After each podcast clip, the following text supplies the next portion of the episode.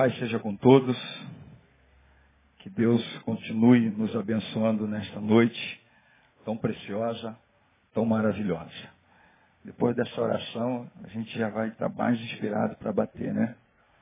A glória de Deus. Irmãos, eu estou muito feliz por esse privilégio de pregar a palavra de Deus.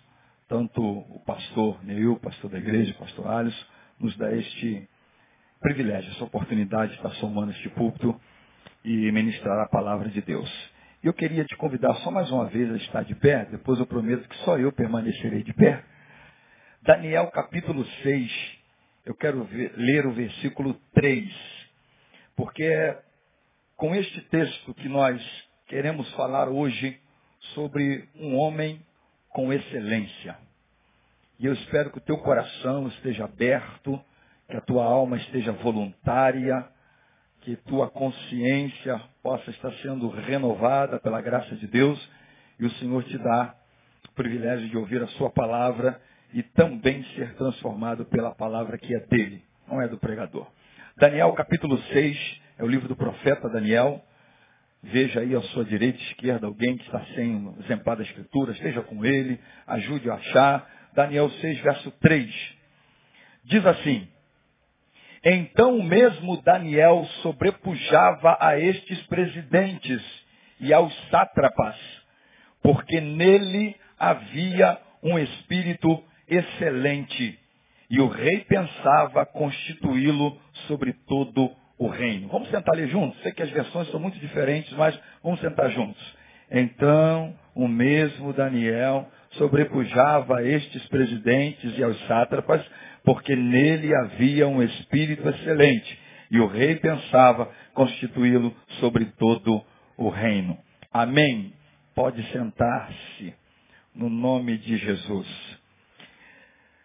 Falar de excelência é um assunto desafiador. Primeiro, porque quando nós falamos de excelência, a primeira coisa que a gente começa a pensar é que esse é um termo que muitas vezes é conferido a pessoas que não têm excelência. Sejam os políticos, sejam os da área jurídica, não importa. Mas muitos destes a quem, por um pronome de tratamento, dizemos Vossa Excelência, não seriam dignos do termo excelência. Outra coisa que a gente pode ainda, nessa introdução, dizer a você é que excelência, em relação a algumas áreas da vida, ela é fácil de ser detectada. Como, por exemplo, na área dos esportes. Eu posso dizer que alguém na área do esporte é excelente pelas suas conquistas. Por aquilo que ele tem conquistado na área, na sua área do esporte. Eu posso dizer se ele é ou não é excelente como na área acadêmica, pelos títulos, pelas graduações, pelos prêmios. Fica fácil da gente detectar. Se fosse na área empresarial, também poderia dizer qual é aquele empresário que é excelente. Basta eu dar uma olhadinha no lucro, basta eu dar uma olhadinha na administração daquela empresa, basta eu dar uma olhada no sucesso do mercado que aquela empresa e aquele administrador tem, ou dono daquela empresa. Se fôssemos na área artística, a mesma coisa. Seja para o músico, seja para aquele artista do palco que tem que desempenhar uma representação, porque basta olhar a fama, basta olhar os convites, basta olhar quantos é, CDs que vendeu. Só que quando a gente fala de excelência na área humana e espiritual, ao mesmo tempo humana e espiritual, é mais difícil da gente definir fica um pouco mais difícil da gente detectar. Porque, inclusive, os parâmetros que hoje são usados como parâmetros medidores de uma excelência são parâmetros errados. Como, por exemplo, quando a gente fala de excelência na vida cristã, quando a gente fala de excelência de um homem de Deus, por exemplo, os medidores que a gente usa é aquela do se orou mais ou se orou menos. Se contribuiu mais ou se contribuiu menos se evangelizou mais ou se evangelizou menos. se veio mais ao templo ou se veio menos. E esses também não são nenhum dos parâmetros medidores de uma excelência na vida de um homem. E apesar de eu estar falando homem, mas eu percebi a presença das femininas nesta noite, das servas do Deus Altíssimo. Vamos dar um aplauso ao Senhor pela vida delas aqui? Glória a Jesus. Então, como a espada é do Senhor, cortem você também, minha santa. Você dando glória a Jesus ou não, vai cortar aí também.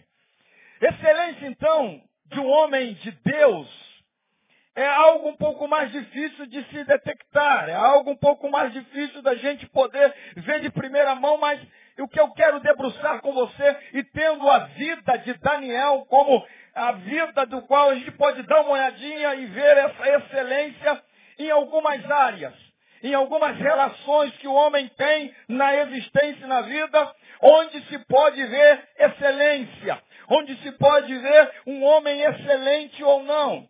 E Daniel é uma dessas figuras bíblicas que pode me ajudar. Primeira coisa que eu quero hoje aqui debruçar com você é que um homem excelente só pode começar a ser excelente e só pode se começar a detectar excelência deste homem consigo mesmo. Primeira relação de excelência desse homem não tem que ser para fora, tem que ser para dentro tem que ser na relação com ele mesmo. Tem que ser na relação consigo mesmo. Tem que ser aquele homem que sabe quem é, que se conhece. Um homem nessa excelência consigo mesmo. E eu diria que é uma excelência no caráter. É uma excelência naquele homem que sabe o que é. O homem que conhece a sua natureza. O homem que sabe tratar-se consigo mesmo. Um homem que sabe se ver no espelho da vida e no espelho da existência. Um homem que sabe ministrar sobre esse espelho da vida da maneira certa. Porque é isso que a gente vai ver em Daniel. E aí o que eu quero dizer para você é que a excelência do homem em relação a si mesmo, consigo mesmo, significa que esse homem precisa saber andar nos polos da existência humana. O homem, para ser excelente consigo mesmo, ele precisa saber que ele é humano. Ele precisa saber que ele tem humanidade. Mas ele também precisa saber que ele é um ser espiritual. Ainda que ele não tenha nem consciência de qualquer espiritualidade, mas ele é um ser espiritual. Humanidade, espiritualidade. E esse homem precisa saber andar nesses dois polos da existência para que então ele não caia em nenhuma questão radical, em um, dos lados radicais, como por exemplo, ele pode se tornar irresponsável demais. Porque afinal de contas, né? Quem não tem pecado, irmão, atira a primeira pedra. Afinal de contas, quem não é vacilão aqui essa noite? Afinal de contas, Jesus sabe que eu sou pequenininho, do pequenininho, do pequenininho, do pequenininho. Afinal de contas, é, o Senhor sabe que eu sou um pecador. E aí esse homem pode se tornar tão exacerbado na sua humanidade que se torna um ser irresponsável. Um ser que, em nome da humanidade, não encara a vida com seriedade. Que está sempre dizendo quem sou eu, sempre dizendo eu sou um pecador, sempre dizendo ninguém pode jogar nenhuma pedra sobre mim. Mas também ele pode ir para o outro lado. Que aí é o lado de uma espiritualidade desacerbada, e eu chamo de espiritualista, que é diferente de espiritualidade, onde ele vai se tornando desumano. E ele fica radical, fanático demais, espiritualista demais e desumano também demais. Por isso a Bíblia me ensina que eu e você somos seres que vivem numa ambivalência da existência. E aí, para que eu seja um homem excelente, para que se seja uma pessoa excelente, eu tenho que começar com essa excelência comigo mesmo, porque é a partir de mim que qualquer outra excelência em qualquer outra área e relação da minha vida se pode estabelecer. E aí onde essa excelência começa é quando eu sei que eu sou um ser ambivalente. E olha que tem uma coisa interessante. Em Levítico capítulo 9, verso 2, em um dos momentos onde os sacerdotes tinham que trazer ofertas diante do Senhor, é, naquela oferta, no verso 2 de Levítico, capítulo 9, diz que eles tinham que trazer um bode e tinha que trazer um cordeiro. E todos nós já sabemos que esses sacrifícios do Antigo Testamento eram um arquetípico. Né? Um arquétipo era, era uma tipologia para falar exatamente da identificação de quem nós somos. O cordeiro, que representava o próprio ofertante, esse lado bom seu, esse lado bem humano seu, esse lado de gente boa que você é, esse lado do cordeirinho que todos nós temos. Só que na mesma oferta não se trazia só o cordeiro, também tinha que se trazer o bode. Porque o bode fala desse lado rebelde que há em você, fala desse lado ruim que também há em você, fala desse lado mal que ainda também habita você. Então, dentro de você, dentro de mim, homem, tem um cordeirinho e tem um bode.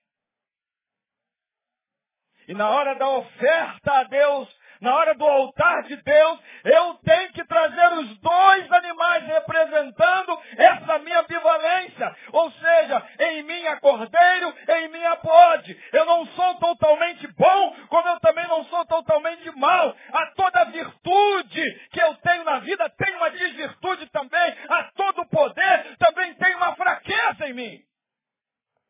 Aí você diz qual é a solução? A solução, Paulo já disse. Por isso que para Deus salvar você de você, porque você pode ser o pior inimigo seu, você pode ser o pior diabo contra a sua própria vida, Deus pôs aí um presente chamado espinho na carne. Você sabia? Tem um espinho na carne. Que não adianta você orar para que Deus arranque. Que não adianta você pedir, Senhor, não estou aguentando mais, porque o espinho na carne esse espinho na carne é para que faça de você um homem excelente. Todo homem excelente precisa de um espinho na carne para que o poder de Deus se aperfeiçoe na sua fraqueza. Aí todo dia Deus vai dizer para você, a minha graça, a minha graça, e eu não jantei não, irmãos, a minha graça, a minha graça, e eu não jantei também não, não estou vendo lanche, a minha graça te basta. Aí esse espinho em mim é esse espinho que é para que eu saiba quem eu sou.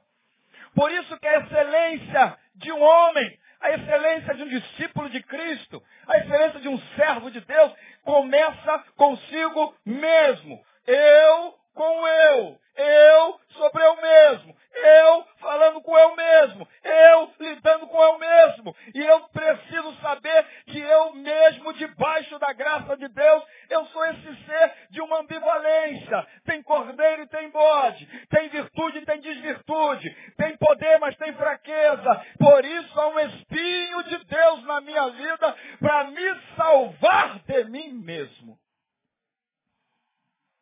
E aí a gente fica muitas vezes pedindo a Deus para que nos livre dos espinhos. Não, se ele livrar você dos espinhos, na verdade ele não está te livrando, ele está te perdendo. O espinho é para que você sempre saiba a fraqueza que há em você. E é só na fraqueza que a graça vai se tornando a sobregraça, superabundante graça. E aí onde está essa excelência do homem consigo mesmo? É essa excelência que se conhece pela maneira como eu tenho que disciplinar a minha vida para alcançar os meus ideais. No capítulo 1 e verso 8 diz que Daniel, diante daquela situação, o contexto diz que eles tinham que comer exatamente o que seria oferecido, mas antes de chegar aquela comida, que o texto diz que seria o contaminar com o manjar do rei, ele diz para o eunuco responsável, por gentileza, eu preciso disciplinar a minha vida. Estou só traduzindo, eu preciso disciplinar a minha vida. Me dá uns dias aí.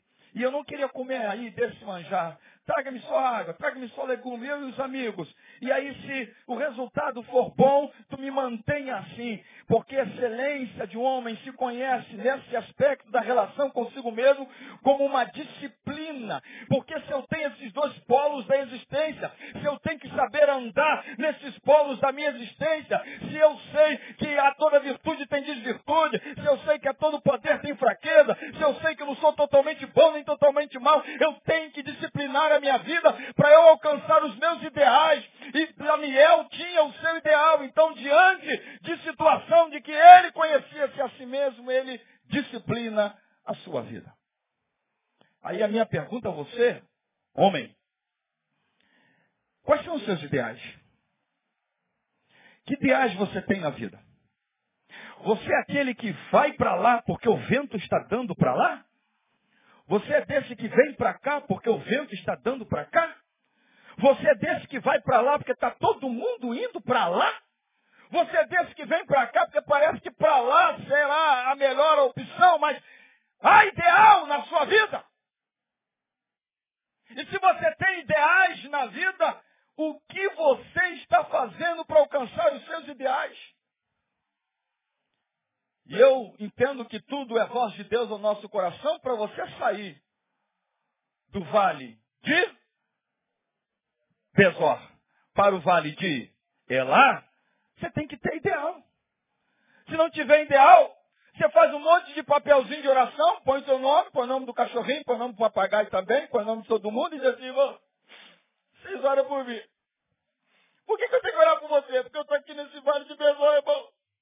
E, e só Jesus na minha vida, irmão. E ora por mim, ora pelo meu papagaio também, ora pelo meu cachorrinho também, porque está todo mundo De Besó comigo. Um dia eu chego no Vale de Elá. Mas enquanto você ficar nessa situação, você nunca sai de vale nenhum e nem vai para vale nenhum da sua vida. Porque quando eu sei que eu preciso ser excelente, a minha excelência tem que começar comigo mesmo. Eu tenho que disciplinar a minha vida para alcançar os meus ideais. Então essa primeira verdade da nossa excelência em relação a si mesmo é a excelência que tem que se estabelecer no equilíbrio. É excelência que tem que se estabelecer na sobriedade.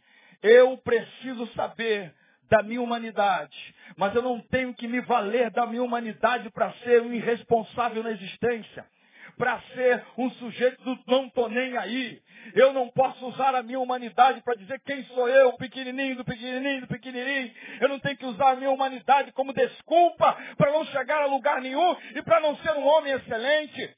Agora também eu não posso ser aquele espiritualista que nada tem a ver com espiritualidade, de achar também que eu sou sobre-humano, que eu sou um espírito vagando por aí, que eu sou um anjo da quarta dimensão. Não, eu preciso andar nesse equilíbrio. E toda vez que eu chegar ao altar do Senhor, o que, que eu tenho que trazer? Um cordeiro e um bode. Porque dentro de mim tem um cordeiro, mas também tem um bode. Segunda questão que eu quero que você pense comigo é que um homem sendo excelente consigo mesmo, ele precisa ser excelente com a sua família.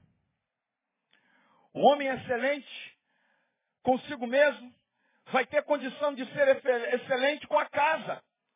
Vai ser excelente com aqueles que com ele habitam. Vai ser excelente com aqueles que com ele convivem. Vai ser excelente com aqueles que pode chamar de a minha casa. E excelência na relação com a família, há tantas coisas que eu poderia dizer aqui, mas o meu coração se direcionou a falar exatamente disso com seus desdobramentos. Excelência na relação com a família é excelência na transparência. Porque não há como subsistir numa casa onde não há transparência no meu ser. Não há como subsistir de um lar e chamar de lar se não houver transparência. Transparência na alma. Você já ouviu aquela frasezinha de que os olhos da alma? Não pode haver nada obscuro na sua alma, nessa relação na casa, na família. Seja você o marido e as esposas aqui presentes, ou noivas, também a mesma coisa. Seja você o filho, seja você o pai, não sei. Mas eu preciso em olhar no seu olhar, ver a sua alma. Eu preciso enxergar a sua alma no seu olhar. Aí por isso, você talvez não precise dizer que ama. Seu olhar já disse. Talvez você não precise dizer que está gostando. Seu olhar já disse. Talvez você não precise dizer que está bem, porque o seu olhar já disse. Talvez você não precise fazer nenhuma crônica de nada, escrever nada. Seu olhar já disse. Não tem nada obscuro nessa alma. É transparência na alma. Olhos da alma. Quem contigo convive tem que enxergar a sua alma pelo seu olhar. Transparência na emoção. Porque olha só, excelência de um homem dentro de casa, excelência de uma mulher dentro de casa na emoção. Se eu estou triste, eu estou triste. Eu tenho que fazer a cara de triste. Se eu gostei, eu gostei. Se eu não gostei, tem que dizer que eu não gostei. Eu posso até dizer, não, tudo bem, é, é, é, de prata. Poxa, eu gostaria tanto que fosse de vidro, mas tudo bem, é de prata. Mas olha, saiba que eu gosto de vidro. Ó, é azul, é azul, então não tem problema nenhum, não. Ninguém vai acabar com a casa, ninguém vai dar um tiro pro outro, porque é azul, mas olha, eu gostaria tanto se fosse transparente. Ah, então, numa próxima, se puder ser transparente, mas tudo bem, tá, é o azul, mas eu gosto mais do transparente. É emoção. Eu se convivo com família e que eu chamo de família, e que entendo como família e é família, tem que ter transparência na emoção. Se é alegria, é alegria. Se é tristeza, é tristeza. Se o desejo é o desejo para isso ou para aquilo, deve ser dito. Se eu gosto, eu gosto. E se eu não gosto, eu, eu não gosto. Para eu ser excelente no convívio com a casa, com a família, com os meus, com aqueles que comigo convivem todo dia, tem que haver transparência na emoção. Eu não posso sorrir se tem lágrimas na alma. Eu não posso chorar como se estivesse emocionado, mas eu estou bem satisfeito com o negócio. Não. Eu tenho que ter essa transparência. Transparência na alma, transparência na emoção, transparência na motivação. Motivação é aquilo que me leva a fazer alguma coisa. E a pergunta é: o que te leva a fazer o que você faz? O que de fato é a motivação da tua alma na sua casa, na sua família, entre os teus, na vida, no dia a dia? Transparência na motivação, o que te leva a fazer o que você faz. Motivação é aquilo que nos, nos impulsiona a fazer. Por quê? E é por isso que o Evangelho diz que Deus não olha tanto, primeiramente, prioritariamente, pelo que é feito. Deus olha para a motivação do que foi feito. O que tem motivado você, homem? Que motivações têm sido as motivações da sua existência? Que motivações têm sido as motivações da sua vida? Que motivações são as motivações que a sua casa percebe em você? Transparência na alma, na emoção, na motivação, mas na intenção. Hum. A intenção, ó, motivação é o que me levou, o que me empurrou, o que, que me empurrou para fazer. Mas intenção é, que, que você realmente quer? Quais as reais razões que você tem na alma e no coração? O que, que você realmente quer alcançar? E aí, para eu ser excelente, depois de comigo mesmo, com os meus, com a casa, com a família, com o lar, eu tenho que ter transparência na minha intenção. Todos que estão ao meu redor precisam saber as minhas intenções minha motivação, minha emoção, minha alma. Transparência na ação. Agir sempre com verdade e na verdade. Porque muitas vezes isso não é só para homens, isso não é só na relação com família, mas a vida às vezes obriga a gente a não agir com transparência. Aí a gente tem que dar aquele sorriso, sabe, aquele sorriso sem graça, não era o sorriso que você queria, você estava querendo ah, morder e tem hora que é bom morder, não sei a consequência depois, mas morde se está com vontade de morder. Sorria. Quando tiver com vontade de sorrir, é a situação de agir com verdade. Não estou falando de verdadeirismo. Verdadeirismo é aquela falta de sabedoria na hora do falar, na hora do agir, na hora do fazer. É, eu sou franco, está no meu coração. Ah, eu senti e falei. Vai morrer cedo. Ainda bem que crente não morre, passa dessa para melhor. Amém ou não? Um amém assim bem devagar, mas passa dessa para melhor. Não é verdadeirismo, nem sincerismo. Sinceridade e verdade é com sabedoria. O livro de Provérbios ensina isso, até na hora de falar. Eu falo a verdade, mas eu falo no tempo certo, da maneira certa, com a pessoa certa, do modo certo. Mas tem que ter transparência na sua ação. Você tem que agir com verdade e na verdade.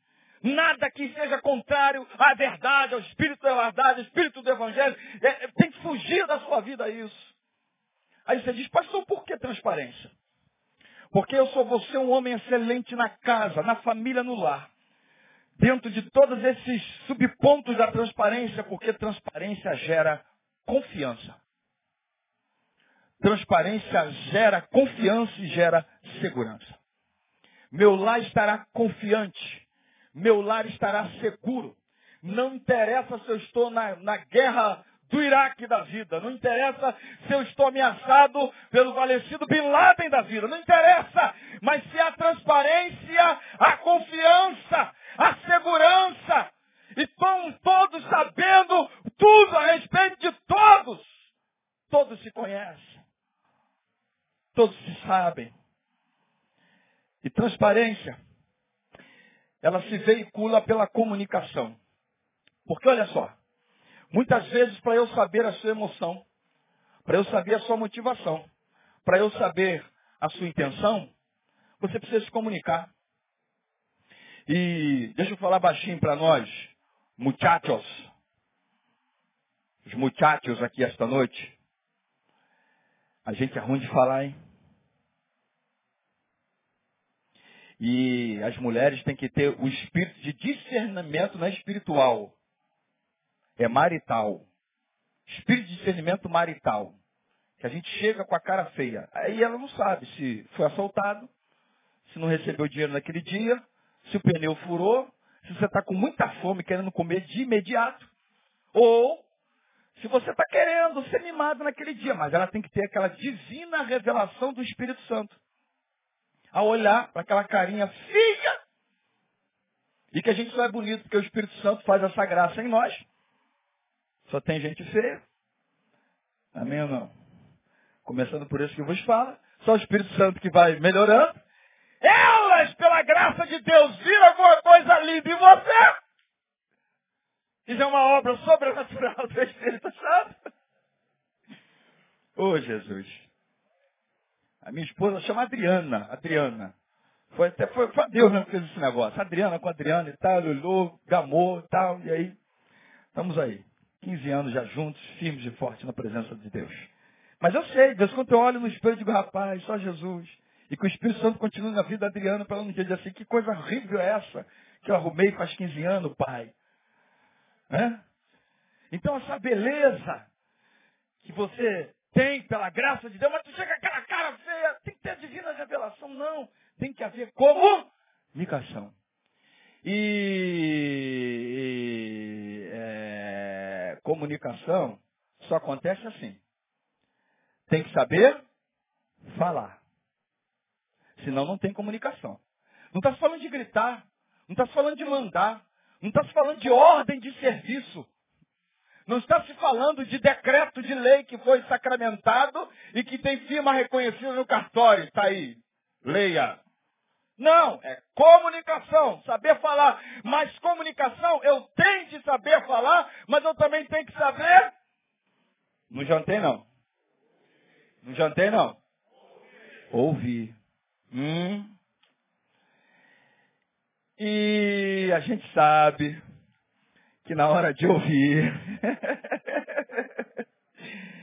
você tem que pedir ao Senhor que Ele acrescente até mais alguns, algumas horas na existência da sua vida que tu vai ouvir. E vai ter muita coisa para ser dita. E vai ter muita coisa para ser falada. Mas tu tens que aprender a ouvir. Essa é a disciplina da vida, senão não haverá comunicação. Mas por que, que ela não resumiu? Por que, que ela não fez como pregador? Primeiro ponto, segundo ponto, terceiro ponto, conclusão. Não!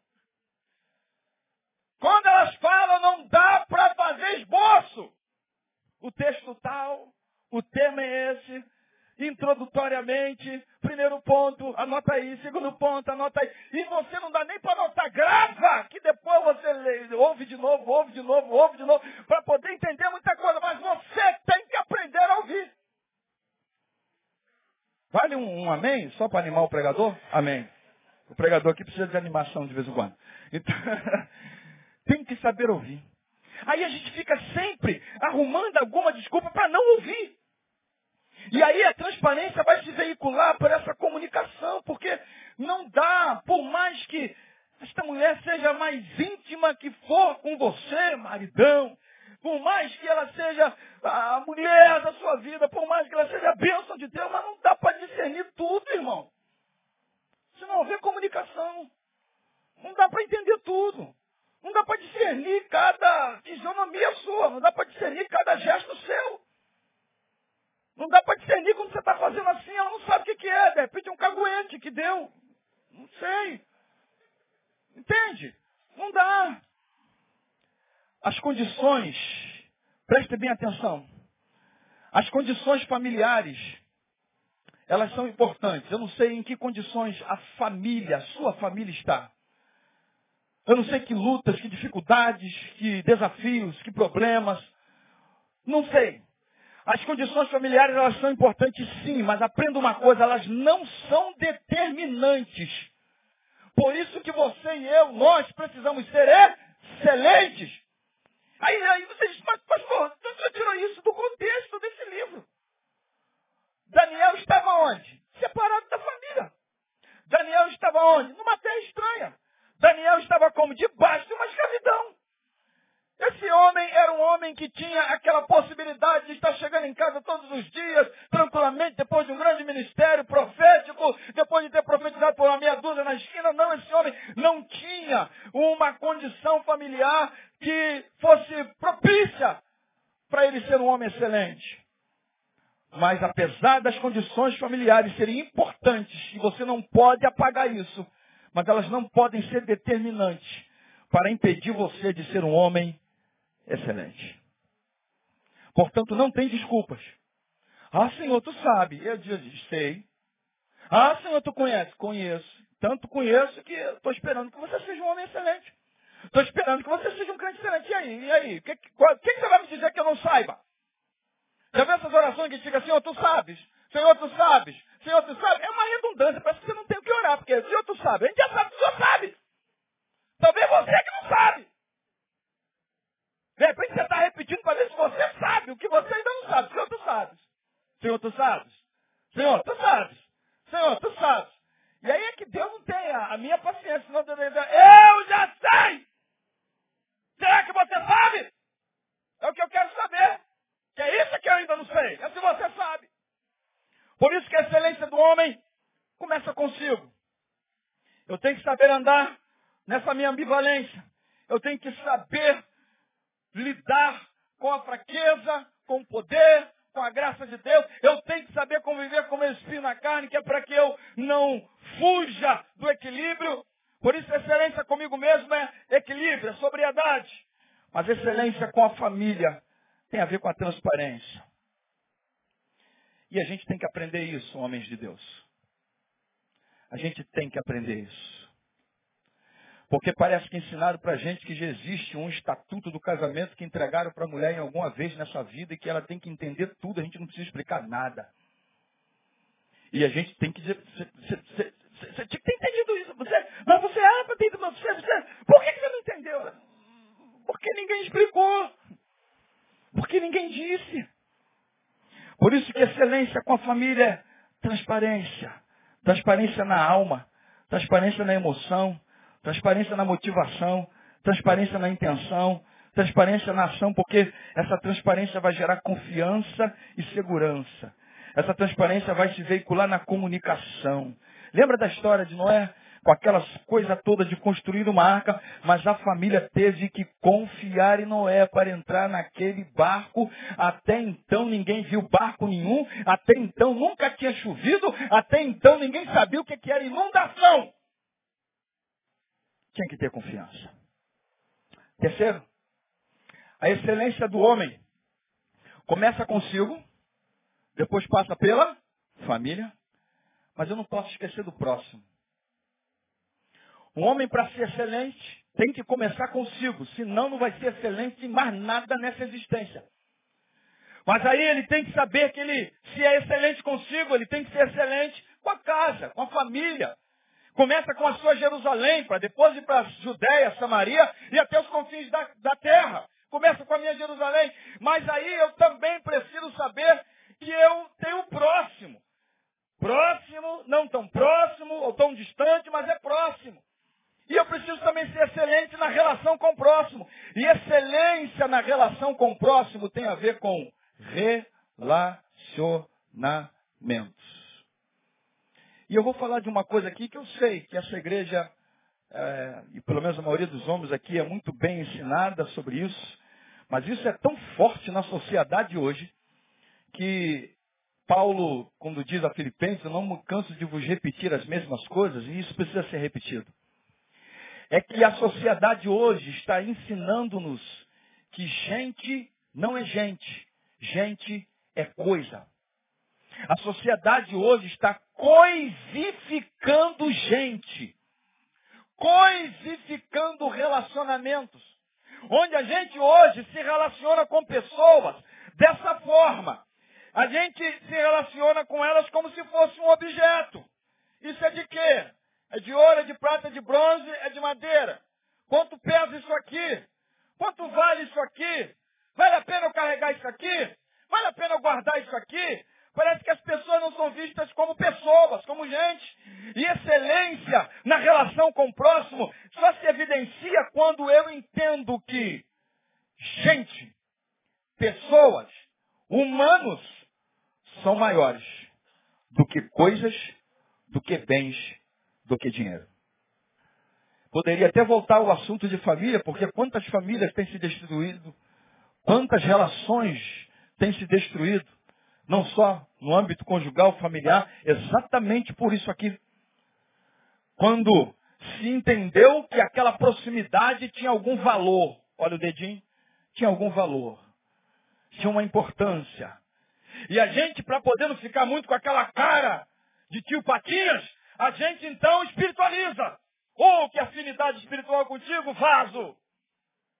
Varão de guerra! Varou de valor! Oh!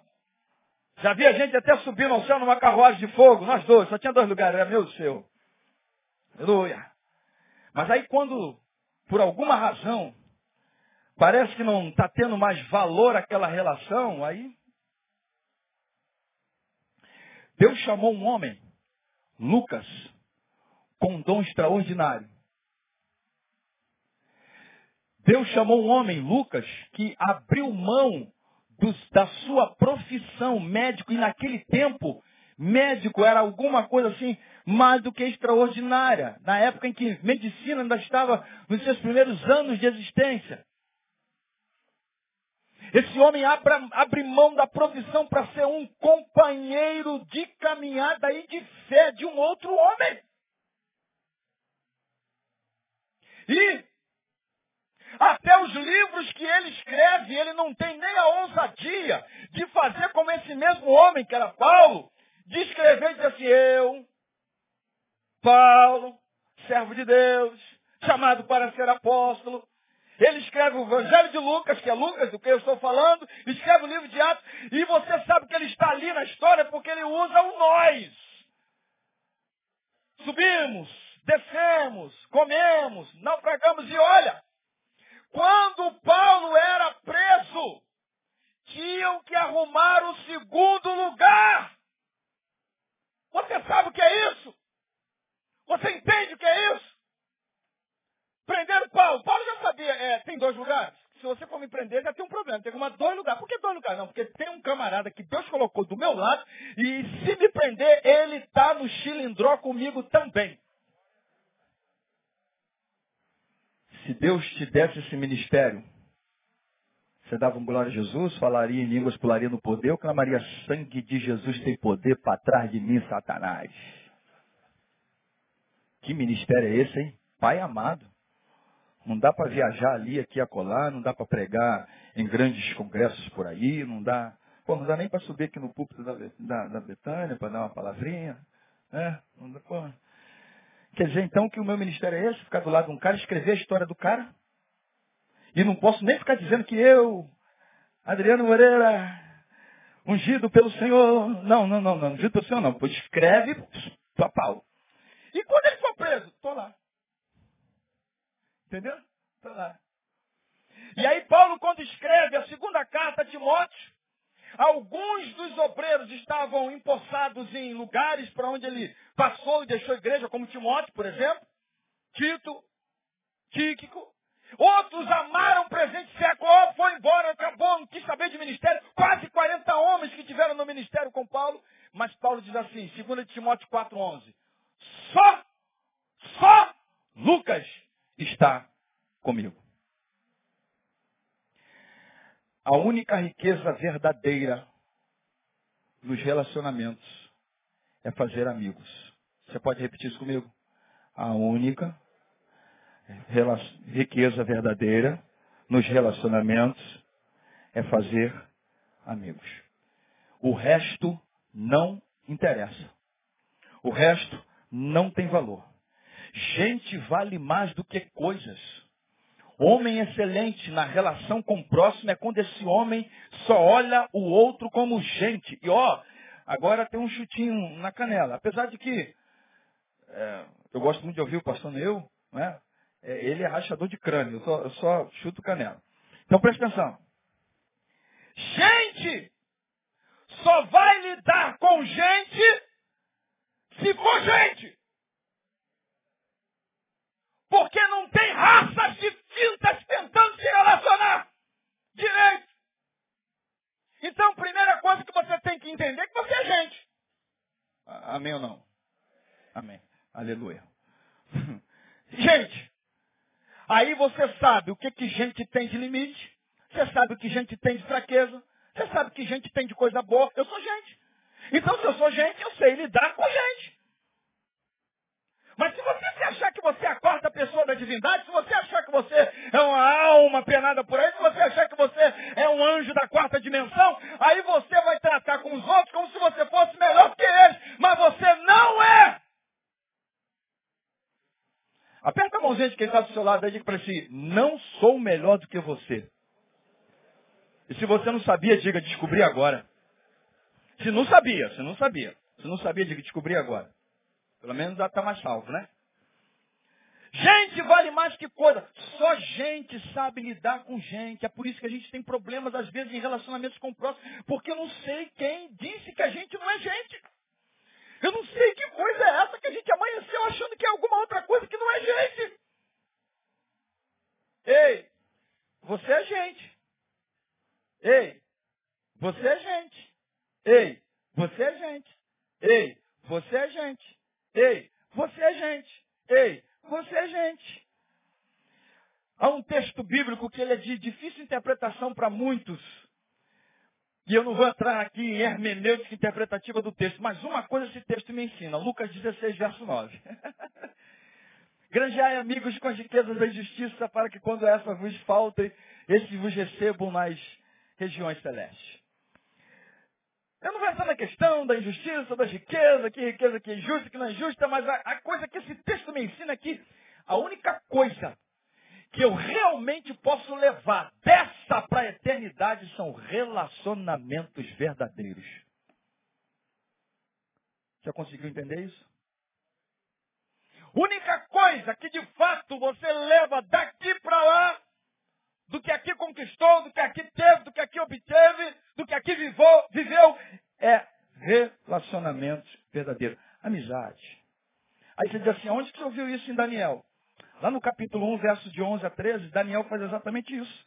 Quando Daniel propõe no coração não se contaminar aquele manjado rei, ele não fez propósito sozinho. Ele não foi egocêntrico, não foi egoísta. Ele não diz, farinha pouco, meu pirão primeiro. Ele diz para aquele eunuco, eu e os meus amigos, meus companheiros, nos deixe dez dias nesse propósito. E se nós nos mostrarmos aqui mais robustos do que os outros, ou igual aos outros, nos deixe nesse propósito. Mas dá essa, essa liberdade de dez dias de teste.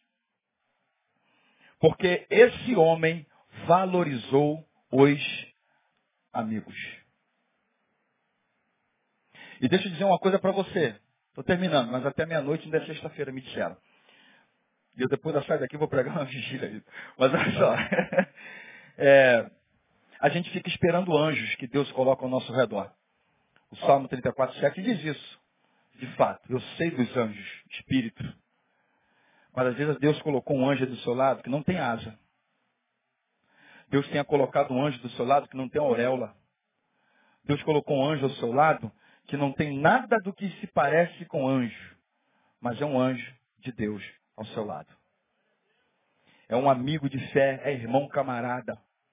É alguém que se você tiver no chilindró da vida e da existência, segundo lugar, tô lá. E quando der meia-noite, Atos 16, 25, vamos cantar juntos! Vamos cantar juntos! E canta-se junto! Porque Deus levanta sempre alguém para estar ao seu lado. Por pior que seja a batalha, sempre tem alguém que Deus levanta para estar ao seu lado.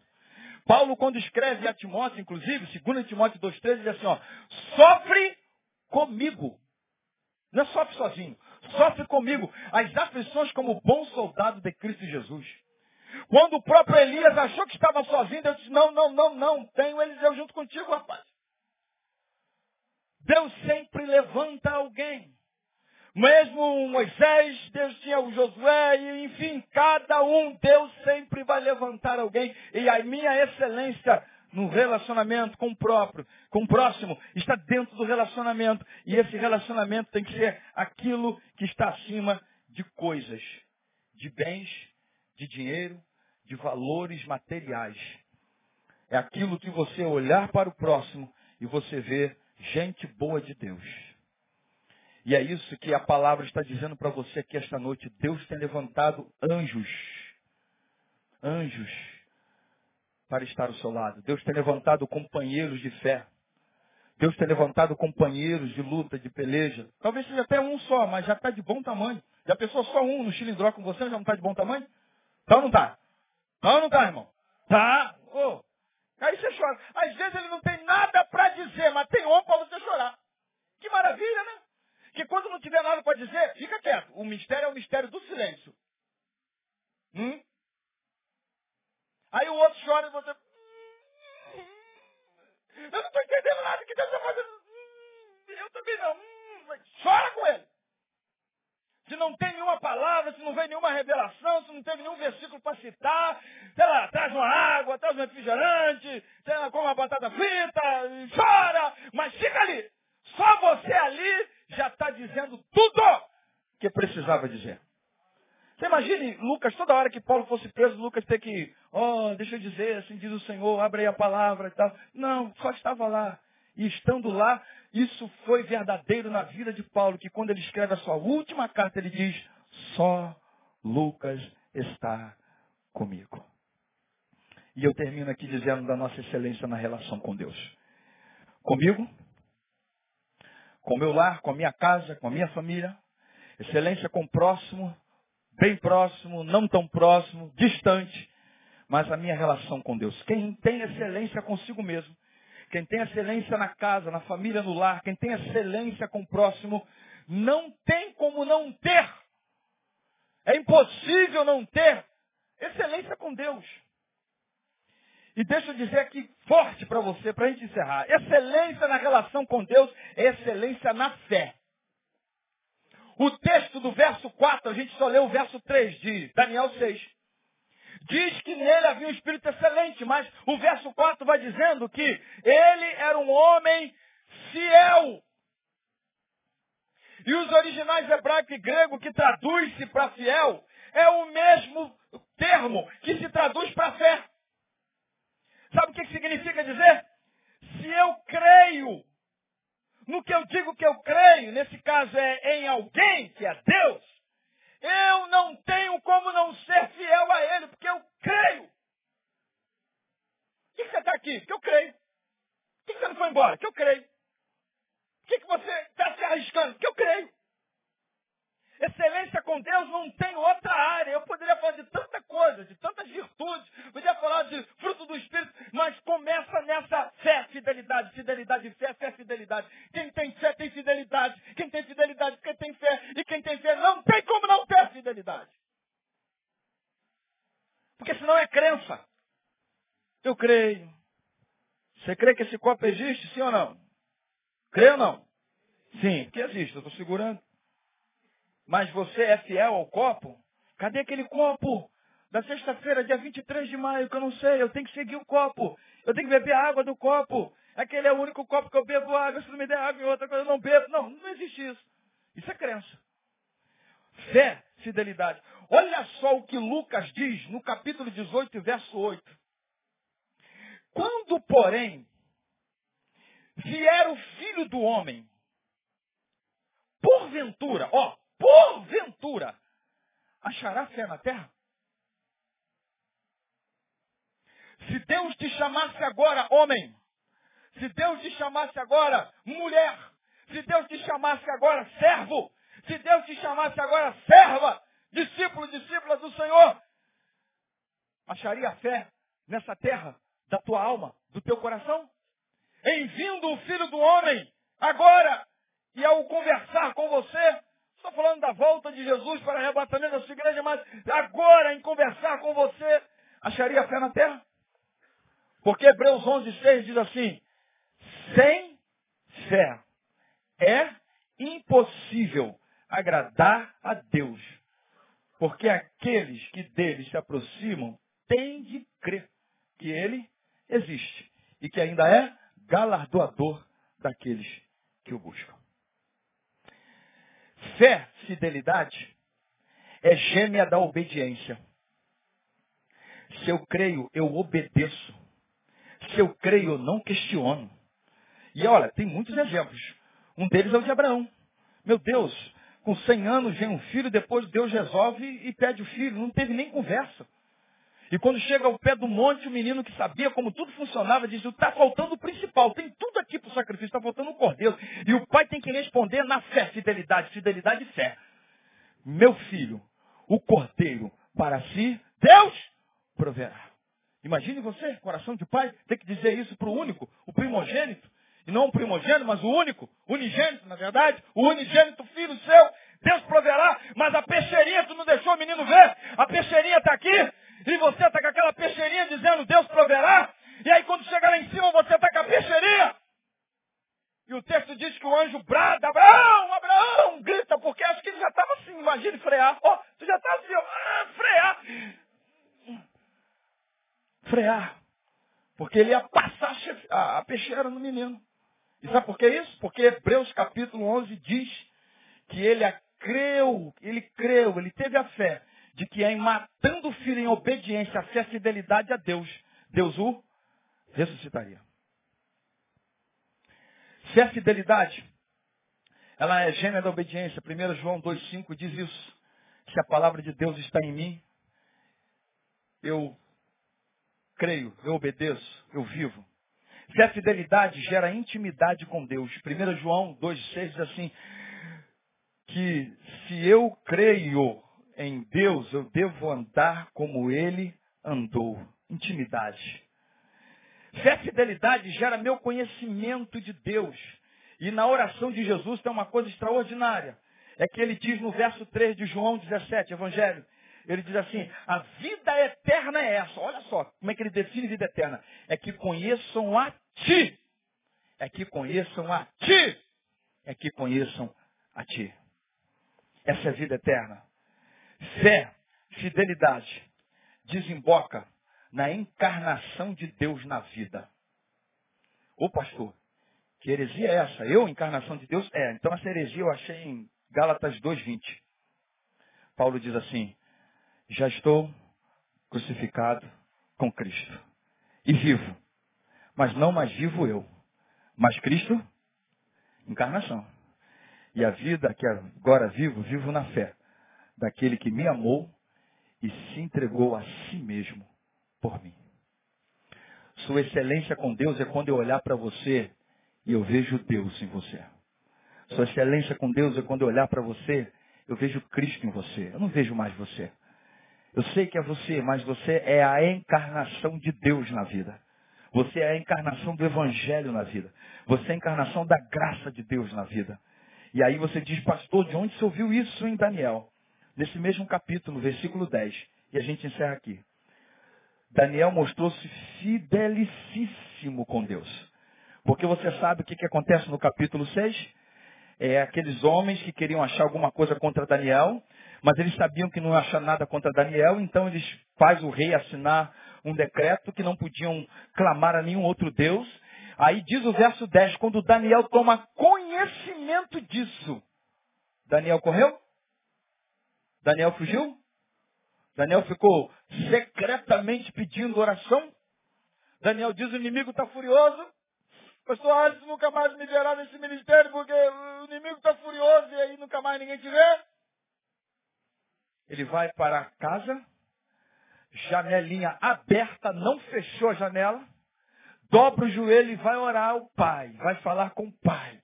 E de modo que quem queria ver, viu. E aí você diz, mas o que, que é isso? Isso é suicídio? Não, é fé. Ele sabia o que estava escrito, mas ele sabia que sendo alguém da fé e na fidelidade a Deus, Deus é o Deus que seria também fiel a ele. E a história a gente já conhece. Acho que desde criancinha, quem é de igreja, já cantou algum corinho no grupinho de criança falando de Daniel na Cova dos Leões. Já desenhou Daniel nas Covas dos Leões. Já leu uma revistinha de escola musical de Daniel na Cova dos Leões. Porque acontece dele ser jogado na cova, o rei fica também impaciente, porque sabia quem era Daniel. E aí, como alguns pregadores gostam, os leões naquele dia tiveram que fazer um jejum forçado. Não deu para. Ficaram só.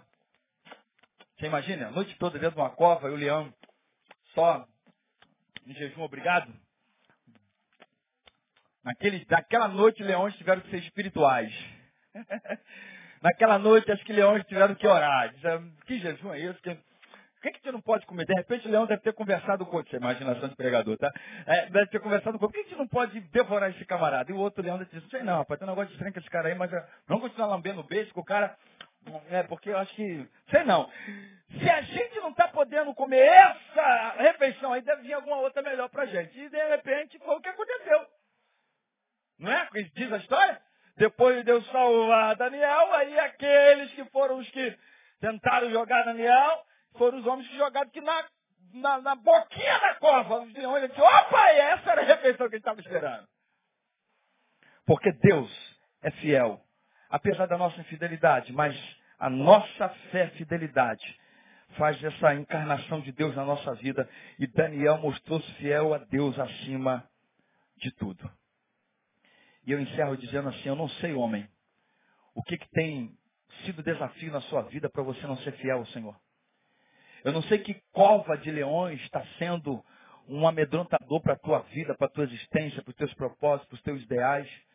Eu não sei quem está querendo achar alguma coisa em você para poder te jogar em alguma cova dos leões. Eu não sei, como diz o próprio texto, se existe alguém querendo de alguma forma que você não seja o homem excelente que você tem sido e que precisa continuar sendo, que precisa melhorar para ser cada dia mais.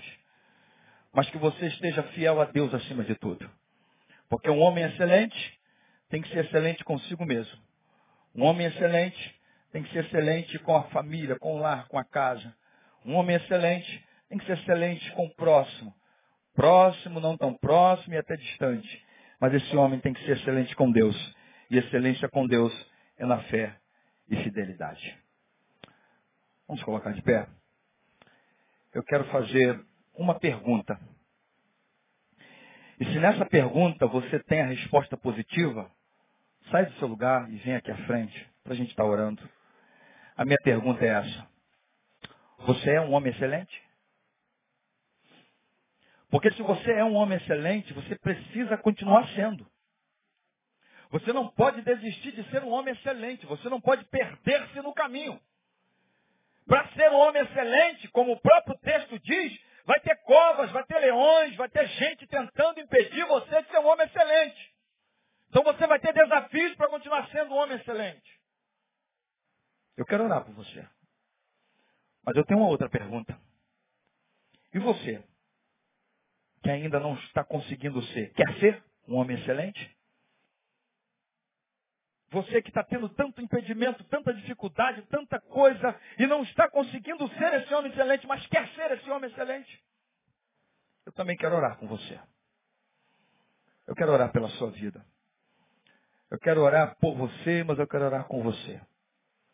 E se você é esse homem excelente e está entrando tantos desafios para continuar sendo, se você ainda não está sendo em tantas áreas do que foi dito aqui, mas quer ser, eu quero orar pela sua vida.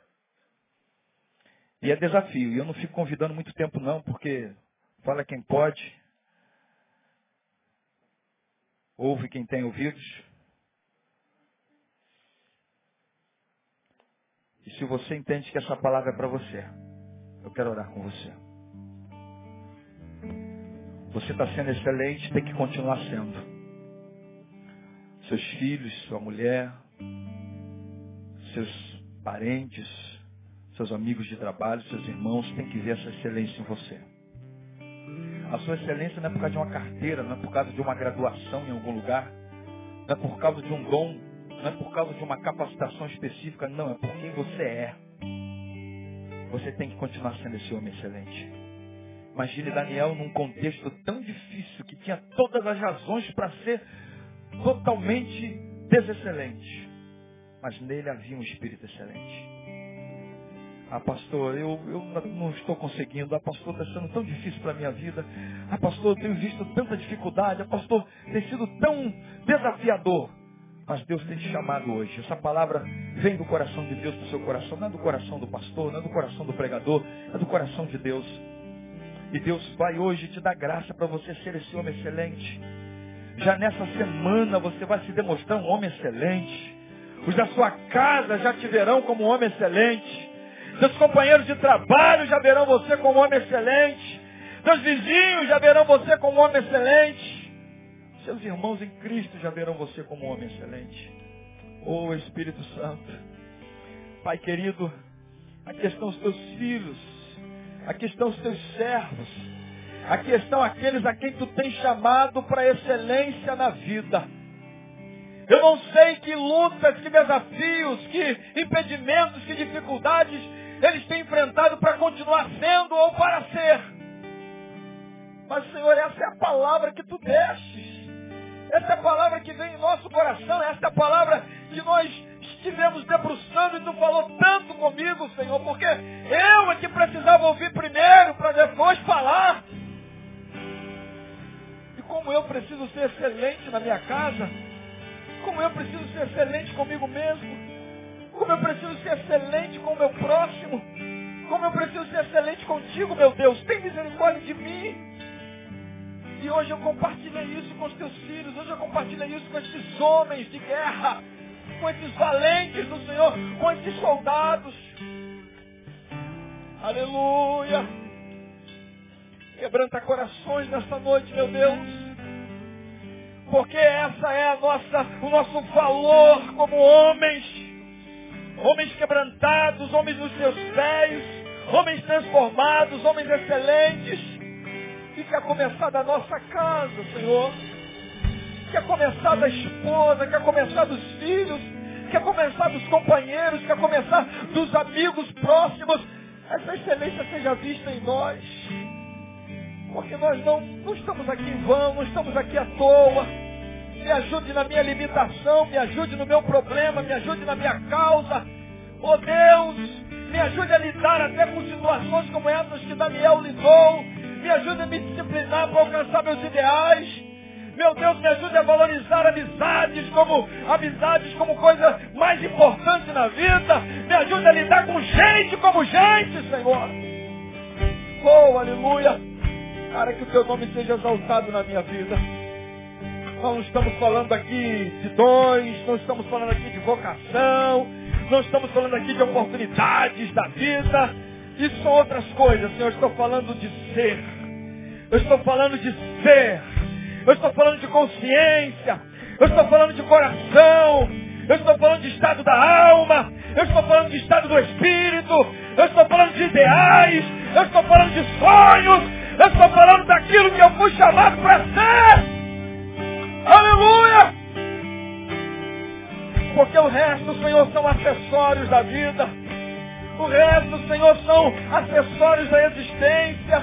O resto, Senhor, só tem sentido se na essência eu sou um homem excelente.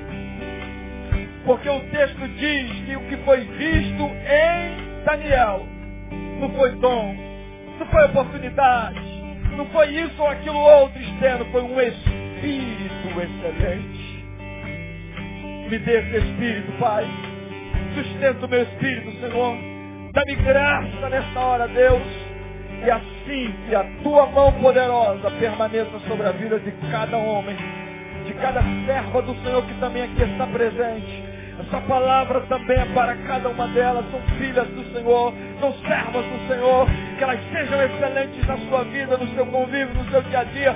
Dá força também a estas mulheres para a glória do Senhor.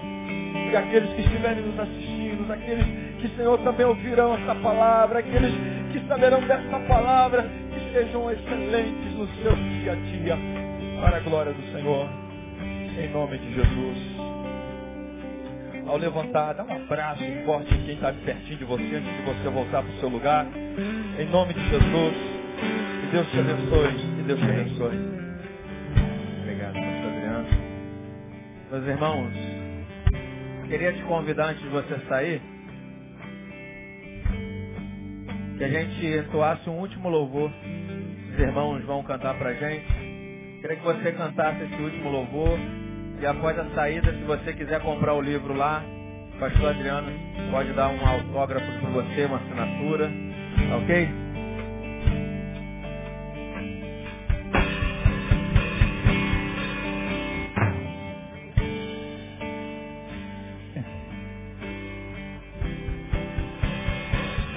Como